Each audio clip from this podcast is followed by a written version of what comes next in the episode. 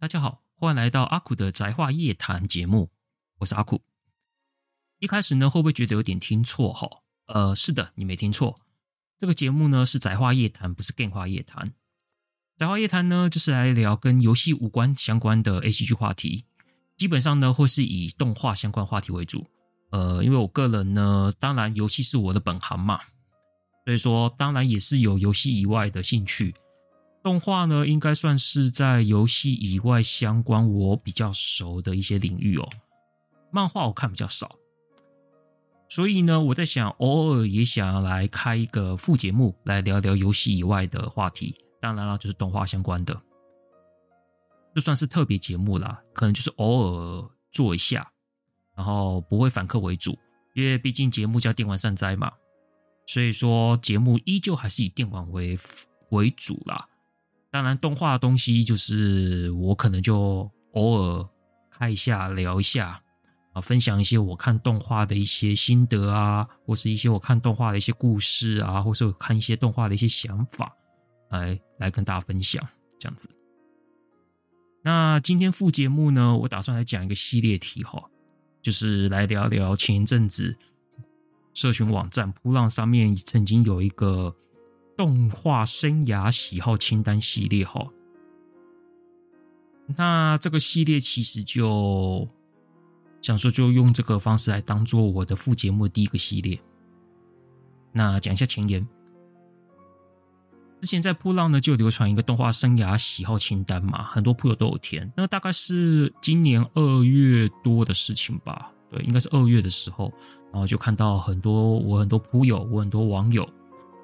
他们都开始陆陆续续都有填一些清单，包含什么入坑作啊、最喜欢的作品啊，还有印象最深的作品啊等等的，很多很多。那我自己也填了一下，呃，说实话蛮难填的。因为毕竟我看动画的喜好，其实跟我的年龄的，应该说我的年龄层会有差距。比如说我小时候比较喜欢哪些东西，但是到了长大之后呢，可能比如说到学生时代，我小时代喜欢什么，国中时代喜欢什么，五专我五专时候喜欢什么，甚至出社会喜欢什么，其实都有一些变化的。所以说，你要我在这几个，比如说最喜欢的作品里面，你要我只填一部作品出来，这真的是一件非常困难的事情啊。如果你要更精准来谈的话，可能要看以我的人生阶段来选一个最喜欢的，我会觉得比较精准一点。当然，我还是选了啦，只是说大概只能说，呃，抓个大概，哎，抓个大概。所以呢，我就把这个表里面的所有一些喜好我都填上去了。那我想说，既然都填上去了，我就把这些项目、项目的部分里面我选的作品的一些理由，还有心得一些东西，然后就分享出来给大家。好，其实就是这样子。那这次的主题，第一个主题呢，其实就是入坑作，入坑作。那入坑的话，就是所谓的动画入坑作。我个人选的是《魔神力》，也就是马金刚 Z。那台湾呢，又叫做《无敌铁金刚》。《无敌铁金刚》应该算是大家很熟悉了。如果是老一辈的、老一辈的听众，或者是老一辈的一些。有看，现在就是有，还还有在看动漫画相关的老比较老一辈的，或者是说甚至已经脱宅变成一般人的老一辈，可能就是跟我同辈，或是比我高一点点的，比我高一点点的辈分的一些人的呃男生呐、男生的部分，能够差不多年纪的，或者大我一点点年纪的，小时候都应该看过《魔神力》，也就是《无敌铁金刚》。其实这入坑作，其实第一个问题就是入坑作，但是那个入坑作我真的很头痛，因为我真的不知道入坑的定义是什么。那在这边我会跟大家分享一下，我为什么会对这方面那么头痛哈。因为入坑作，因为我自己是那种从小看了动画之后，到现在还在看，哎，就是我中间其实也没有断掉。虽然说我的重点是放在游戏。的部分其实游戏也一样啦，游戏也没有断，只是说动画部分的话，我即使是从我国小、国中到或是五专，反正就是那个阶段，我的成长阶段，其实动画一直都在我身边，没有离开过，也是我最主要的娱乐之一。不过，动画这个动画这个领域，其实对小孩子来说，也就是所谓的国小生，或者是学龄前的，比如说幼稚园啊之类的，其实都是一些比较主要的娱乐，应该说是主要的娱乐之一啦，或是主要的放松之一。我想想想看嘛，这个无论是有没有，是不是在宅圈都一样。我们一般人小时候，宅圈当然不用讲，我们讲非宅圈也一样。非宅其实非宅圈小时候其实看动画这件事情都是很普遍的，很普遍的。只是说看的领域，有些人是看日本的，有些人看美国的，美国像迪士尼之类的，或者是梦工厂之类的，或者是或者是像我那种看日本为主的，等等，都都一样。其实都是小时候看动画是一件很普遍、很普遍、很普遍的事情。无论是我身边的朋友，或是我学校的同学，其实都一样。不过呢，在大多数人在长大后呢，就会开始慢慢的把所谓的动画的那个目光转移到所谓的三次元，也就是所谓的真人影、真人相关的一些演绎作品，比如说歌手。比如说真人戏剧、电影这些东西，我目前我的成长经验是我身边的同学们，大概在所谓的五专一年级，也就是所谓的高中一年级的时候呢，都其实身边陆陆续续的同年龄的人都已经把所谓的目光转移到所谓我刚刚讲的真人相关的演艺活动、真人相关的演那个演艺作品。上面，然后看动画的人呢，会就变得越来越少。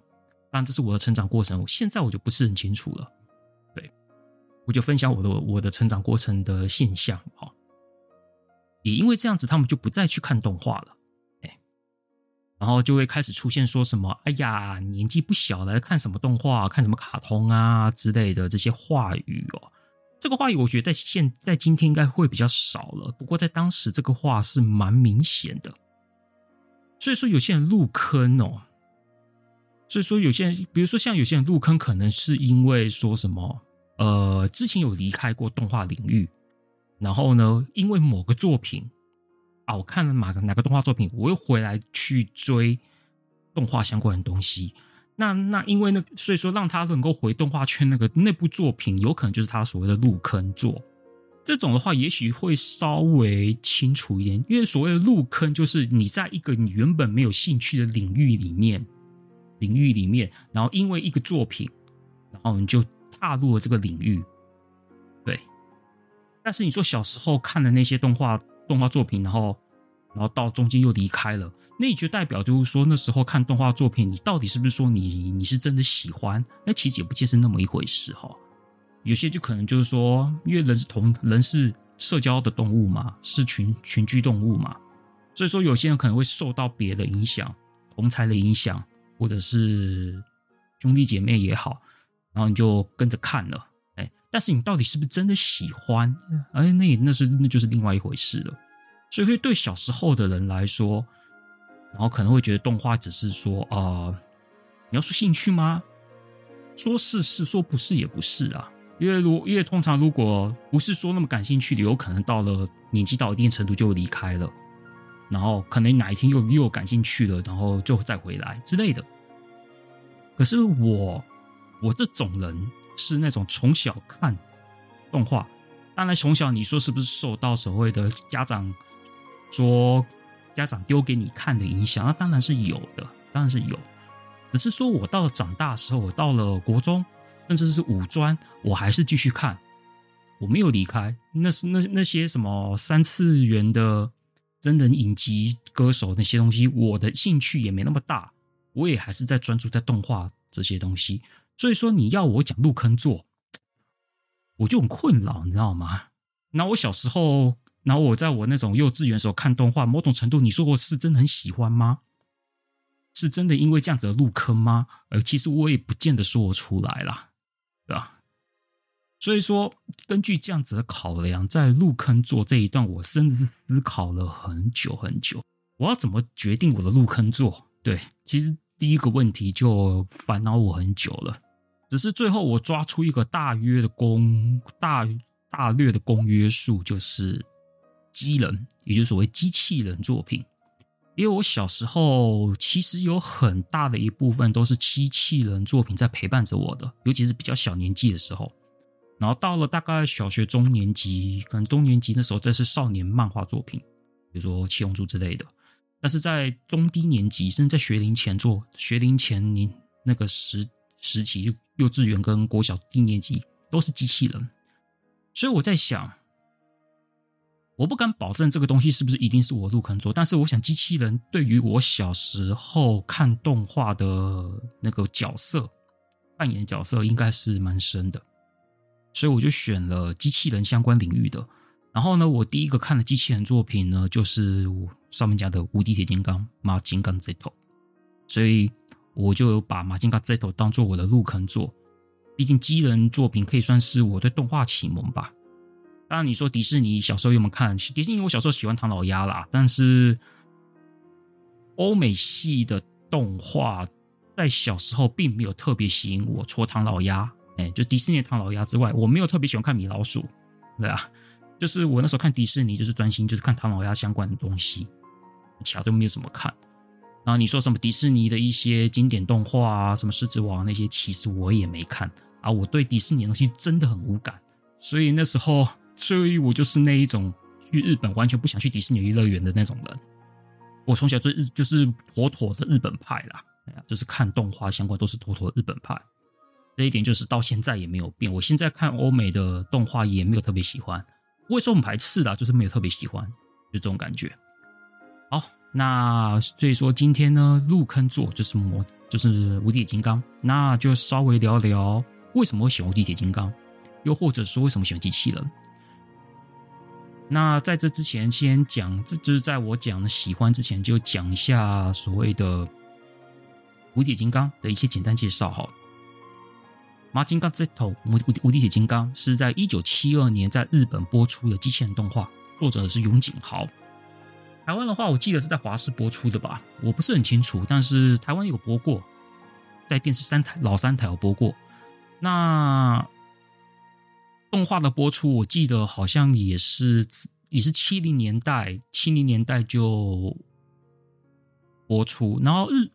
台湾的台湾播出的时间应该是在八零年代。吧，我猜啦，应该是在八零年代，应该是民国七几年，七几年播的，还是说六十几年末就播？我忘记了。反正我幼稚园时候看的，哎，幼稚园时候看的。日本是一九一九七零年代播嘛，然后也捧红了我们的水木一郎大哥，呃，就是唱了《魔神力》这首这首开头曲，然后一炮而红，成为很著名的动漫机器人歌手，就是机器人作品的歌手。那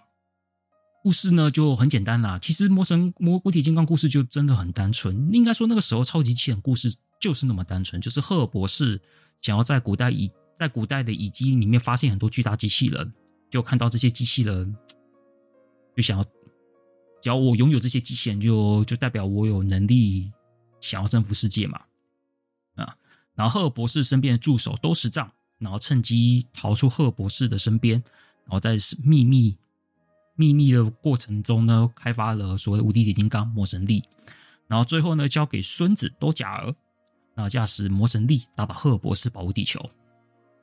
当然，多甲儿这个名字是原名哈，因为早期日本动画在台湾播出的时候呢，可能因为政，可能有一点点政治上的考量吧，我想多少有点是，就是那时候。因为那个时候你也知道，就是国民党执政时期，然后可能跟日本相关的事物呢，可能多多少少会有一点点敏感，可能吧，我我不是很确定。然后可能就是把那个年代的动画，其那个年代动画其实很日本动画很直觉的都会把原本的日本名字改成中文名字，比方说我们讲兜甲儿，兜甲儿是原名，哎，然后在。台湾播出的时候叫柯国龙，哎，是的，名字叫柯国龙。如果你去看一些比较，如果你去听，嗯，应该说你讲兜甲儿，也许有些人不认识。就是你去给看过《无敌铁金刚》的人，如果你讲你讲多甲鹅，他们也许不知道，但是你讲柯国龙，我想很不少人都知道是谁。哎，也许他们都知道他，他也许他们都不知道多甲鹅，他们会知道柯国龙。哎，然后他可能不知道魔神力，但他知道无敌铁金刚，其实就是这样子的道理。其实也不止，其实也不止所谓无敌金刚这样子，很多都这样子啦。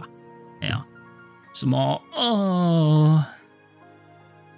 一时之间我也想不起来了，不过确实是在很多你啊，想起来了，乱马分之一，哎，乱马乱马分之一的话，其实你没有，比如说主角叫早乙女乱马嘛，然后天道歉，小倩叫天道歉，那个天道看呢，还有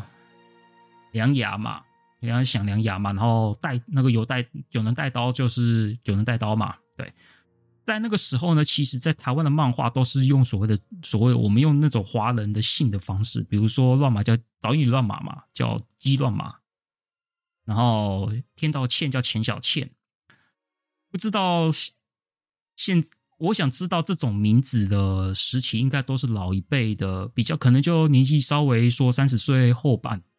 三十岁中后半的人才看过早期的那个乱麻分之一的动画跟漫画。才会知道这么古早的名字，对，大概这种缘故哈。这个就是当时的那个名字的一些改变，在台湾播出的时候，对，简单的交代一下。那反正魔无底金刚它的套路就是那么的简单哈，但是对我来说，这不重要啊，最重要就是你看的这些机器人，然后大显神威的样子，对吧？大显神威的样子。然后呢，开的这么大机器人，然后拥有那种力量，拥有那种力量，然后把敌人击退，那种，毕竟我是男孩子吧，男孩子可能对于这一种剧情的，看看到这类的剧情，可能会比较觉得很兴奋，或者觉得很振奋，就是很喜欢这种，哦保护保护自己喜重要的东西，然后击退敌人的那种气气息哈。华视当年也播了钢弹呐，《机动战士力钢弹》应该说，呃，不能讲力钢弹，叫 Zeta 钢弹，《机动战士 Zeta 钢弹》。当然，钢弹就是另一套机器人体系的东西了，它跟所谓的无敌金刚他们又不太一样。当然，钢弹我会另外跳出来讲，之后我会另外单单把钢弹这个主题跳出来讲，因为我当年喜欢看钢弹，其实我那时候看钢弹也不是因为。喜欢上钢弹也不是因为剧情啊，钢弹剧情其实都比较所谓的啊，就是比较灰暗，比较写实一点。只是说我那时候喜欢，那时候喜欢上钢弹，其实也不是因为钢弹的故事，而是因为钢弹很帅。对，没错，我看的是钢弹 Mark Two，就是《机动战士 Z》大钢弹》里面卡缪前期开的钢弹 Mark Two。当然 Mark Two 算是我第一台人生第一台的认识的钢弹，也是我最喜欢的一台。当然，后面的 Zeta 很帅了，也是很帅了。Zeta 钢弹也很帅，只是说我还是比较喜欢 Mark Two，比较正统一点。那后来我就变成就是偏钢弹，就是慢慢的、慢慢的、慢慢的，我的机对机机人喜好也从所谓的超级细，就无敌铁金刚那一种调性，再转到钢弹去。嗯，我想帅气应该算是，其实我应该说在那个年代的，应该说在那个年龄层的，我喜欢机器人，大概也不脱就是帅气啊。对吧就真的是帅气，没有什么，没有什么好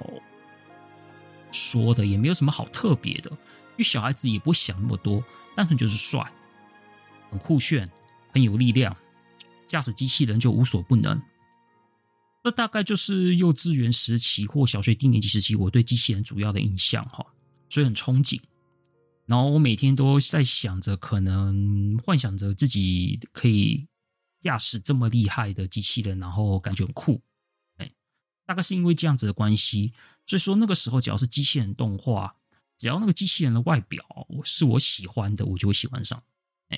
像台湾除了无敌金刚之后嘛，还有播很多的机器人动画嘛，可能比较有名的，我讲几个可能当时台湾很红的，像魔动王 Grand Zord，哎，以前叫大无敌嘛，Grand Grand Zord 魔动王。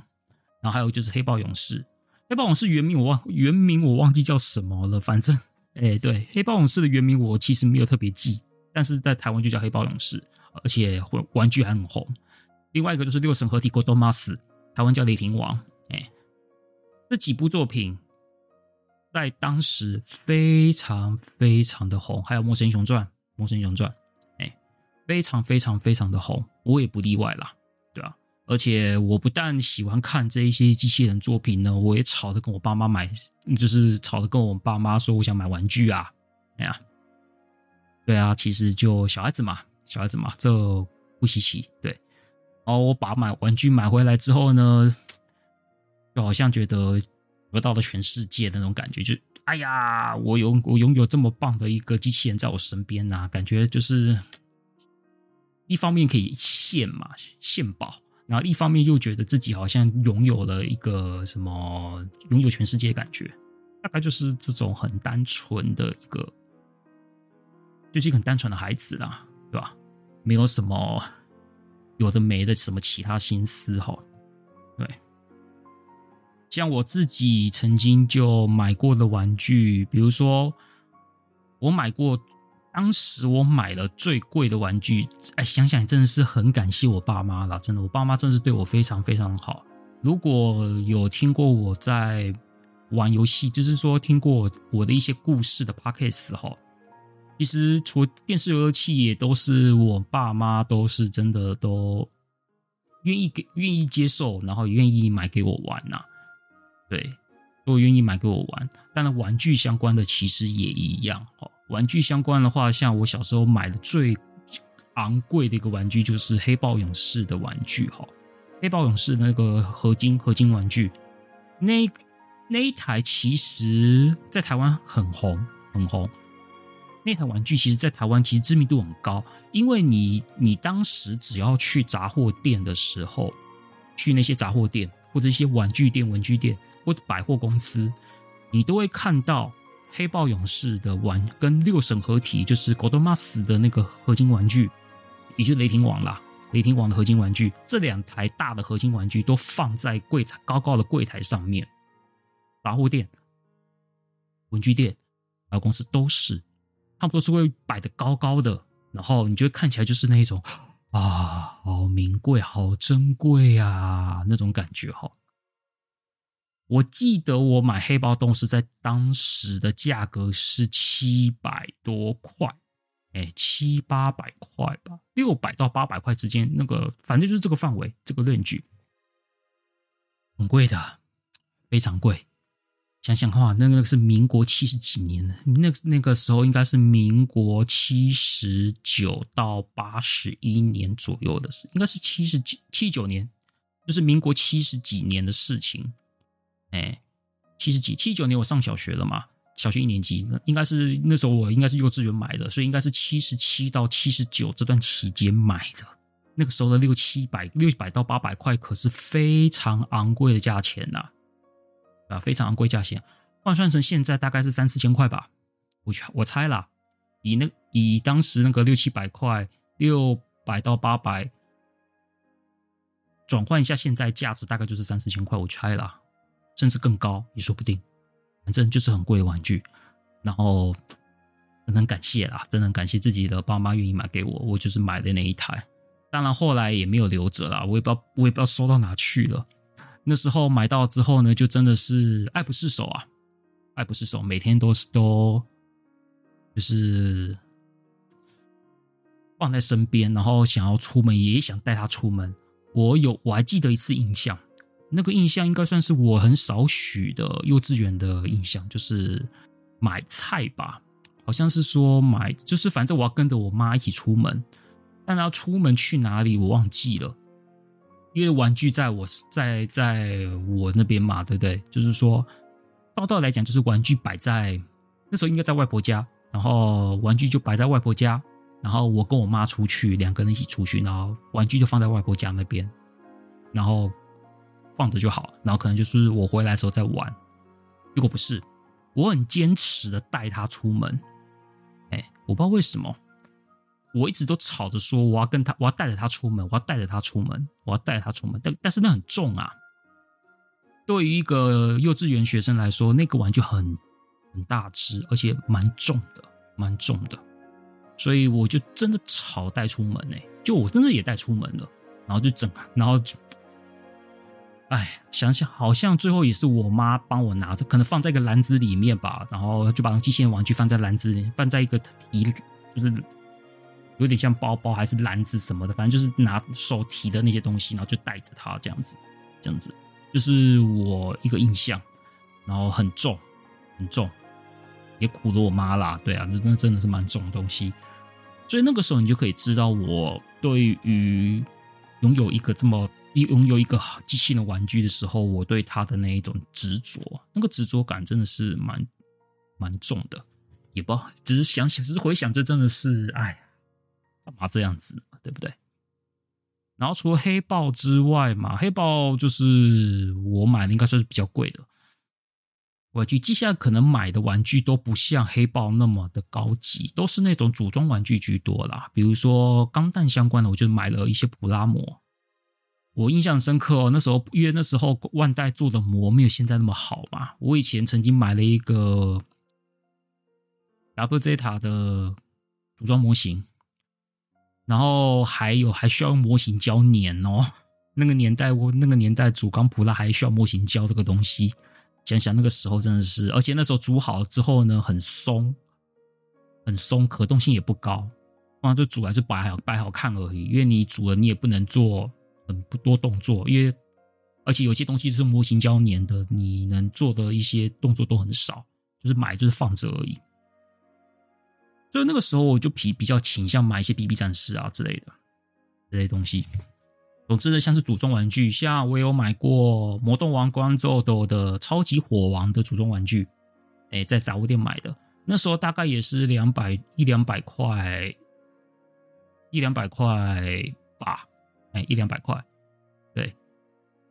所以所以就是陆陆续续都买了一些这些机械玩具。我也有我也有买过《魔神英雄传》的龙王号，也就是龙神丸。龙神丸，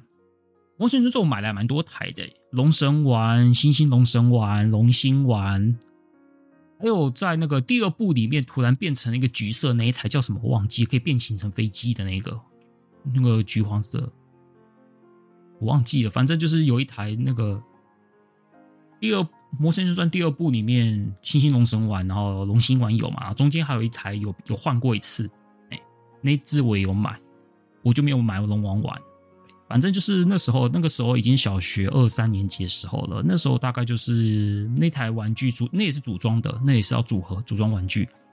然后也是一百到两百块一台这样子。所以说那时候就买了一些机器人玩具，当然更多买的就是那一种台湾自台湾自己做的一些十块钱的盒装的小玩具，还有一些台湾制的一些转蛋。那个时候转蛋是十块钱转一颗啊，那个年代我国小的时候十块钱顶多二十块，所以你就想想那个时候的物价真的是，想想现在看看以前那个物价很有感呐啊。所以说机器人。就这样子买了玩具，然后就这样组装，然后享受它在我身边的感觉。那，所以说那个时候机器人给我的影响就是那么大。所以说到了未来，我才会喜欢《机器人大战》这部作品嘛，对吧？身为一个机器从小对机器人非常着迷的人，怎么可能不喜欢《机器人大战》呢？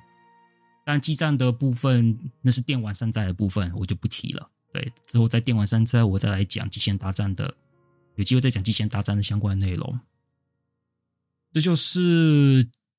我喜我的入坑作，严格说是，也许是这样子的称呼吧，就是算是入坑作，然后也借由入坑作《机魔神力》来讲讲我对机器人作品的一些情感，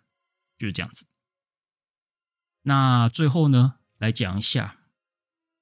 就是机器人作品里面，其实有一个核心的一个议题，就是救世主的力量与责任哦。小时候其实没有想那么多啊，那个通常是长大之后，可能在研究一些相关的一些故事结构，或者是在再从故事里面看一些人生哲理的时候，才想才可以慢慢想到这些东西。所以我我想最后再借由机器人这个主题来聊所谓的救世主的力量与责任。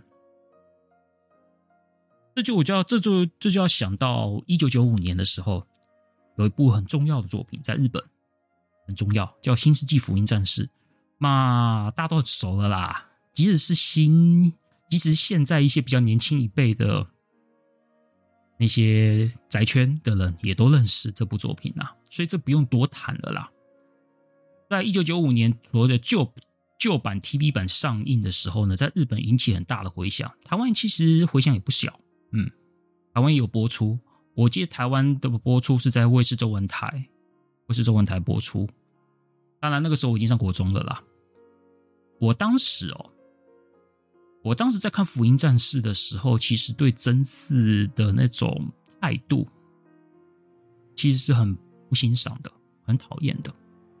然后整天在那边纠结，然后一副想要开又不想要开的那种那种态度，像个死小孩一样。哎呀，然后像其他的一些机器人主角，比如说像多甲儿，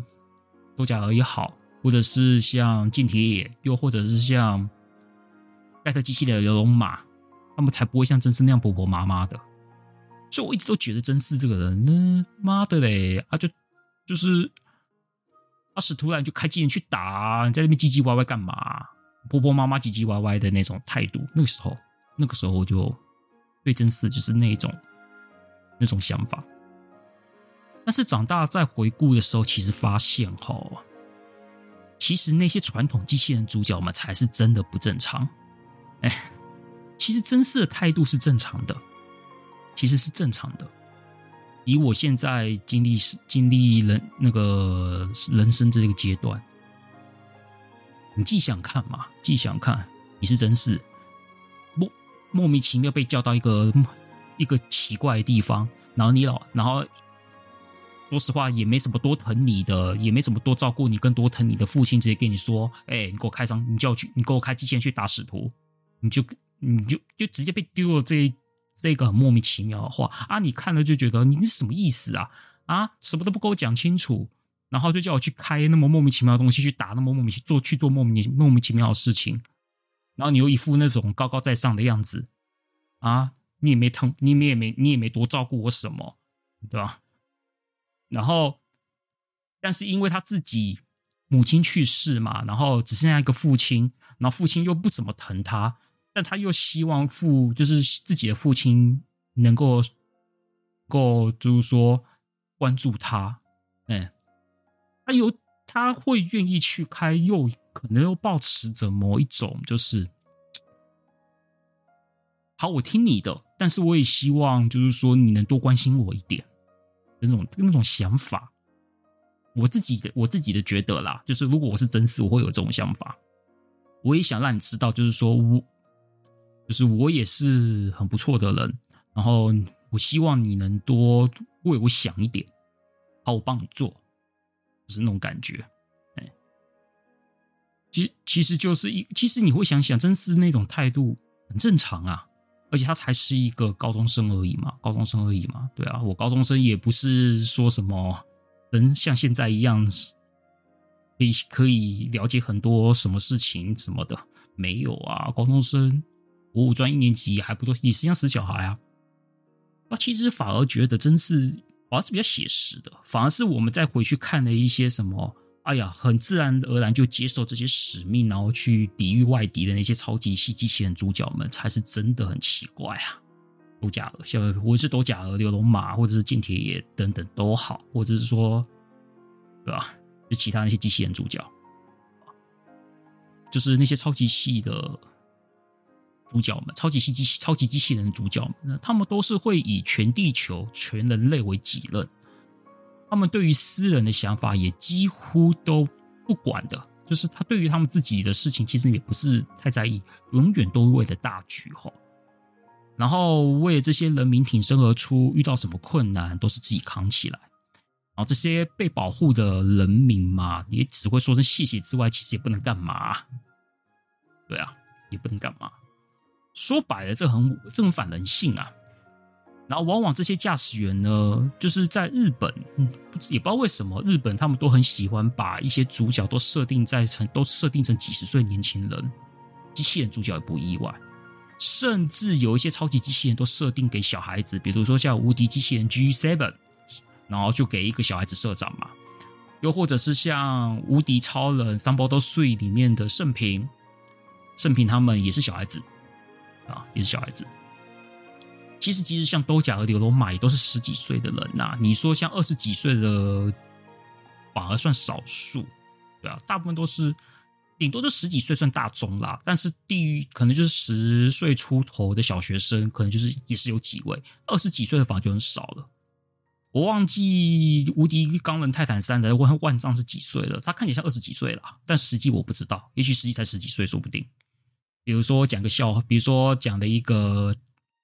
笑点就是剑铁爷嘛，他看起来很老气，其实他才十几岁而已。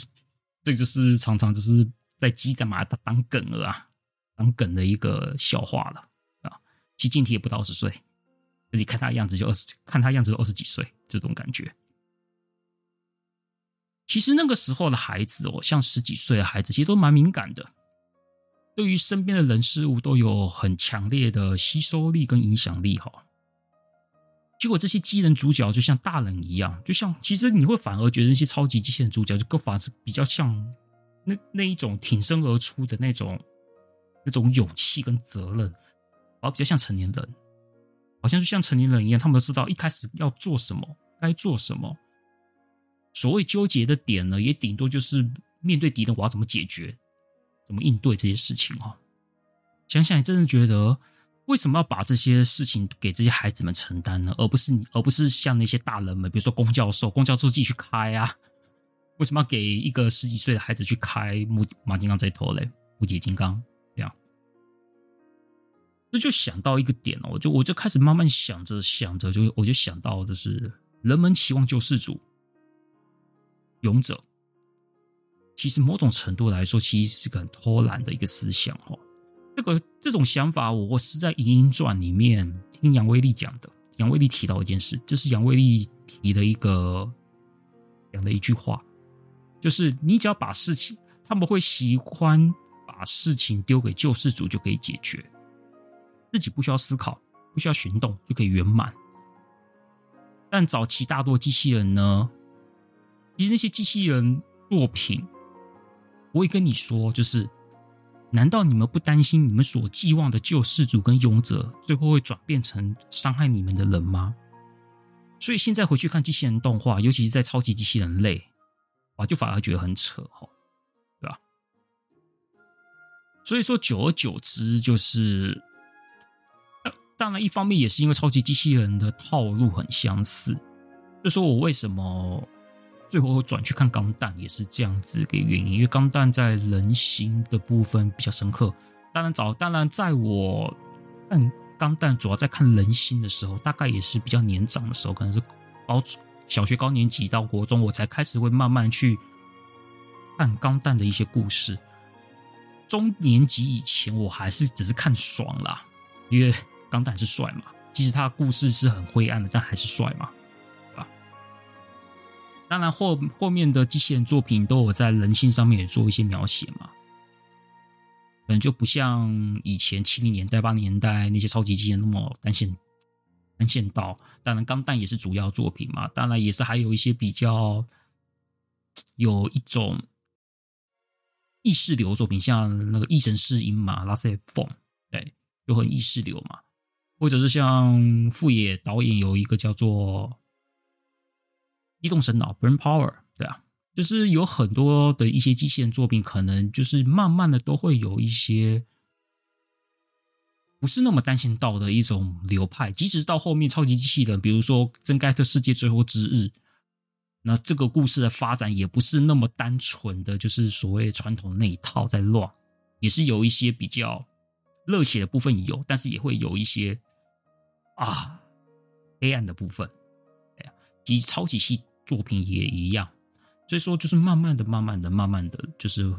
不再像是那种七零年代、八零年代初的那一种超级机器人的那种调性在乱。我想也是因为福音战士的出现，可能就是福音战士会红。某种程度来说，当然你说里面的表演出方式，然后引用一些所谓的嗯圣经吗，还是什么东西嘛？不知道。但是至少我会觉得，福音战士在人性面上面有种某种程度又很可能更突破吧，就是在人性描写上面可能更突破、更深刻一些。虽然说钢弹有没有有，但是钢弹某种程度来说，钢弹某种程度来说，那些钢弹主角们一开始其实也是类似真嗣这样的状况，比如说阿姆罗嘛，一年战争阿姆罗，其实在一开始也是那一种很抗拒，但是为了要活下去又不得不的那种状况。只是说，只是说，他们到后面可能都是稍微，就是可能大概一段时间之后，他们大概也是，嗯，啊就啊就不管了啦，就就上了吧。呀，卡缪尔啊、杰特啊那些人，都是这样。只是说，福音战士在这边可能会，可能就是一直在不断的 focus 在真嗣啊、绵翔啊、灵啊，这是应该说他们这些。放大这些孩子，这这些主角群们的敏感敏感性，就是对于人事物的东西的敏感，他们就你就会发现，他们这些像真嗣他们，他们对于一些情感的方面，或者是对人跟人之间的来往，或者是他他们自己的一些内心的一些想法的那种感受层面，可能会比之前的钢弹那些主角讲的更多，你讲更多了。所以会，所以说你会觉得在看的时候，一方面演出演也也很奇葩啦，演出奇葩，再加上这些敏感层面，那些角色之间的敏感层面那些东西，可能也是会大红的原因吧。对，会大红原因吧。不过福音战士的部分，在这次生涯清单里面，我有入选到某一项，哎，某一项，只是说。只是说这一项的话，可能就到时候我再来跟大家分享吧。哎，好，这大概就是我对机器人作品的一种浅谈想法吧。啊，大概就这样子吧。好，那第一集的宅话夜谈就先到这边啦。不知道听众听起来感觉如何哈？本来想说一开始想讲无敌铁金刚，结果最后讲讲是带到整个机器人作品上面哦。对那一定的啦，多多少少还是会讲啦。然后钢弹，我就另外再另外会开一个主题。那下一集呢？下一集《宅话夜谈》如果有什么时候会上，我不知道啦。反正这个东西就是偶偶尔想上就上，有时间就上，有时间就做这样子。下一集呢，就来讲一下最喜欢的作品。对，这是动画生涯清单里面最喜欢的作品。虽然不知道什么时候会上架，但是有兴趣的话就多关注吧。当然。那个电玩善哉的电玩节目、电玩相关节目，那就也请大家多多支持。哎，毕竟电玩的主题还是我们本业嘛。